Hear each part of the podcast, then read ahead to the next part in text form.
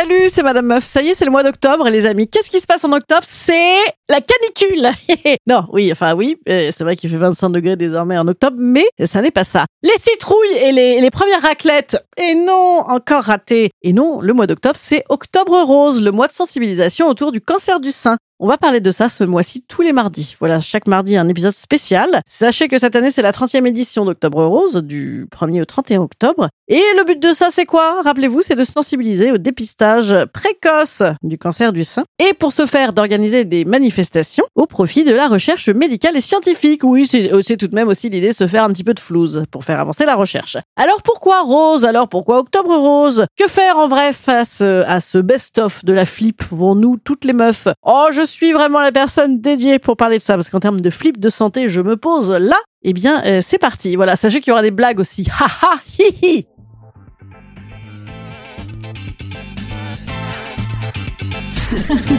Salut, c'est Madame Meuf. Et bam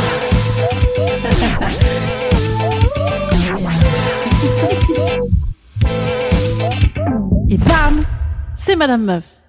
Je vous dis la vérité pure et dure. Moi, je suis à la fois euh, ravie de faire ce mois spécial Octobre Rose parce que évidemment que la santé des femmes, on n'en parle jamais assez. Mais à la fois, euh, voilà, hein, c'est disons que dans la catégorie faisons-nous chier quand même, bien bien chier les meufs. Ça se pose là le cancer du sein. Ben disons que déjà qu'on doit se farcir les règles, les humeurs et les douleurs, les chiards, pardon, le, le moment béni de mettre bébé au monde, l'injonction sur la stérilité, sur l'avortement, la ménopause, les ovaires qui pètent tous les mois, les utérus à l'envers ou à l'endroit, les périnées qui flanchent, et ben bam, faut aussi que nos merveilles, voilà, que nos adorés, nos beautés soient une potentielle cible de très très grosses angoisses.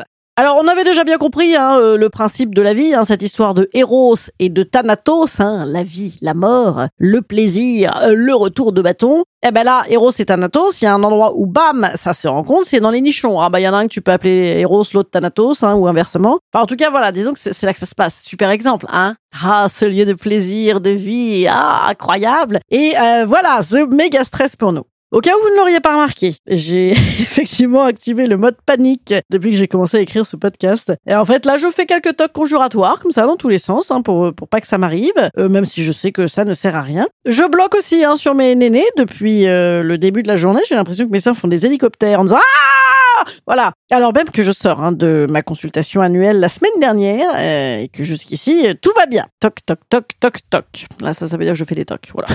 vous avez vu, c'est hyper rassurant. J'avoue, je suis complètement la personne idoine hein, pour parler de ce sujet, puisque si vous me connaissez un tout petit peu, ou pour ceux qui ne me connaissent pas, bon, vous l'avez peut-être déjà pressenti un peu. Voilà, moi, je suis excessivement angoissée par les questions de santé. C'est mon truc, c'est mon best-of d'angoisse. C'est ça, c'est la santé. Spécialement la santé de Greluche. Moi qui ai dépensé 83 440 euros en psy depuis 14 ans que je consulte, notamment pour tenter de gérer un petit peu rationnellement ce petit problème de stress vis-à-vis des problèmes de santé, eh bien voyons si ça a bien marché. Alors déjà, il y a un truc qui a bien marché chez moi, c'est que moi je fais partie des hypochondriaques pragmatiques. Oui, ça c'est pour être très gentil avec moi. Euh, disons les hypochondriaques totalement contrôle fric. C'est-à-dire que moi j'ai tendance à surconsulter plutôt qu'à ne pas du tout consulter. Pragmatique un peu quand même parce que afin de pas trouer la sécu plus qu'elle ne peut en prendre la pochaï, moi je me donne trois jours en général, trois jours où je vois si euh, le truc qui me stresse redescend, hein, si le stress redescend, si la pathologie persiste ou s'envenime hein, ou se barre, voilà.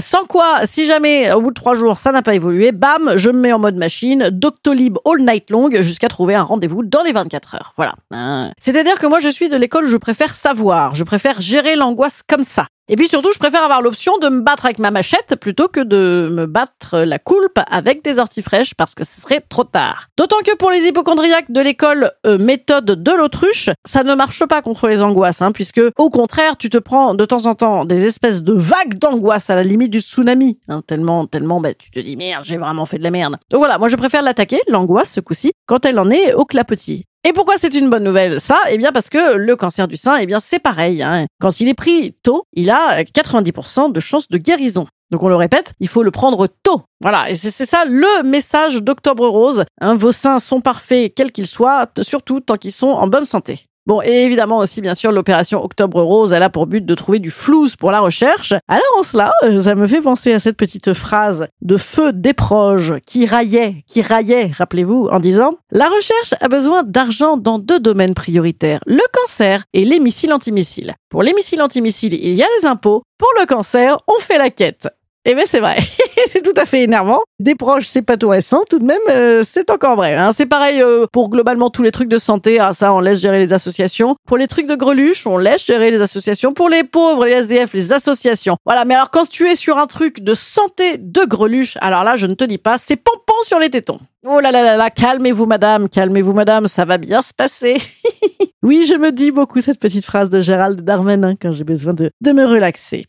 Alors, Octobre Rose, à l'origine, c'est quoi? Eh ben déjà, pourquoi c'est rose? Parce que ce serait pour les filles Eh ben un petit peu, oui. Un petit peu, bon, disons que c'était aussi une autre époque, une autre ambiance, hein, comme beaucoup de choses. C'est surtout que, selon les mots de la créatrice de cette initiative, qui est Evelyn Lauder, la boss de la marque euh, de cosmétiques Estée Lauder, qui a lancé la première campagne de sensibilisation au dépistage contre le cancer du sein, eh bien, elle disait, elle, donc c'était en 1985, le rose, c'est une couleur féminine, douce, joyeuse, et qui évoque la bonne santé, tout ce que le cancer n'est pas. Et donc le message en ça, tu vois, il est pas mal, il est pas mal. Aux États-Unis, l'association qui s'occupait de ça s'appelait le Breast Cancer Action. En France, c'est arrivé euh, un petit 9 ans plus tard. Donc nous, ça fait que 30 ans qu'on fait des campagnes autour de ce sujet-là. Et l'association chez nous, pour celles qui ne la connaissent pas, moi je la connaissais pas, c'est Ruban Rose. Voilà, vous pouvez les regarder sur Instagram notamment. Ils font des tonnes de choses. Ils ont aussi tout un tas de guides sur Internet très bien faits. Avant-hier, ils ont fait une euh, grosse euh, journée de mobilisation. Voilà, le 1er octobre avec Jennifer qui chantait, mais avec plein de stars. Voilà, et puis surtout plein de nanas qui avaient besoin euh, de tenir le ruban rose ensemble et d'être ensemble. Voilà. Alors Octobre Rose, c'est donc des milliers de manifestations sur tout le territoire, on l'a dit pour récolter des, sous pour la recherche et pour sensibiliser aux gestes fondamentaux pour notre boobs, hein, pour nos boobs d'ailleurs. C'est quand même précisément grâce à ces mobilisations-là qu'on a pu réunir du fric de ouf et faire avancer de ouf la recherche depuis 30 ans sur ce sujet-là. Donc au prochain coup, quand tu en as un petit peu marre de voir Evelyne Delia danser sur du Jennifer, tu te dis, eh ben non, eh ben non, c'est bien en fait. La prochaine fois que tu mettras les seins d'Angelina Jolie, tu te diras, mais oui, bien sûr aussi, bien sûr, hein. Elle a bien fait de montrer ses seins et d'en parler.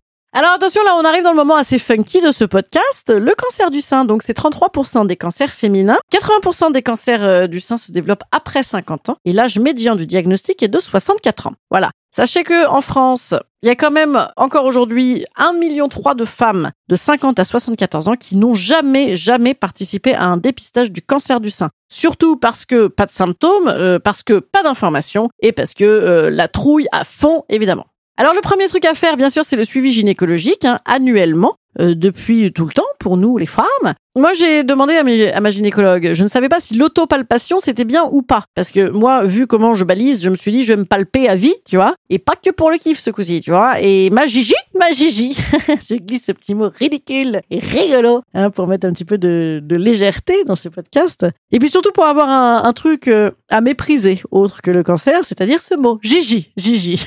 c'est très énervant. Bref, le deuxième truc, m'a dit ma gynécologue, c'est surtout de se mater le néné, les nénés, avant même de palper, c'est-à-dire, elle dit surveiller attentivement les modifications ou pas de notre poitrine, de notre merveilleuse poitrine. Ce qui doit nous inquiéter, c'est une grosseur nouvelle euh, au niveau des seins ou de l'aisselle, mais il y a aussi des trucs qu'on connaît moins que la boule, euh, c'est-à-dire la modification par exemple de la forme ou de la taille d'un sein. ça, alors là, j'en avais jamais entendu parler de ma vie.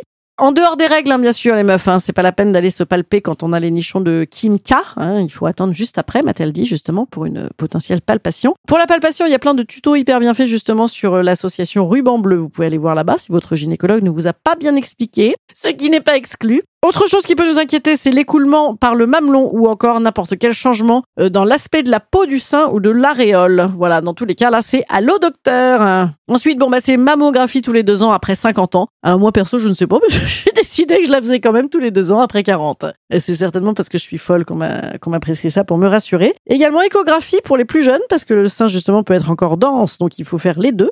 Et puis alors s'il y a une couille dans le potage ou plutôt une boule de pétanque dans le nichon, eh bien c'est biopsie. Voilà, alors là, attention, euh, grosse bonne nouvelle en vrai. Heureusement, sur cinq grosseurs examinées, quatre sont bénines. Voilà, oui, youpi c'était la bonne nouvelle. Après, bien sûr, si tu as une hérédité particulière, si toute ta famille a eu ça, évidemment, tu dois être plus suivi. On peut même te proposer euh, bah, le fameux Angelina Jolie. Hein. Euh, en vrai, moi, je l'avais euh, appris ce test uniquement parce qu'elle en a parlé. Donc, comme quoi, c'est tout de même pas mal d'en parler. Les tests génétiques, voilà, qui peuvent être réalisés à partir de ton analyse d'ADN, à partir de ton sang ou de ta salive, si jamais on veut savoir si tu as le gène de ce cancer déjà already here.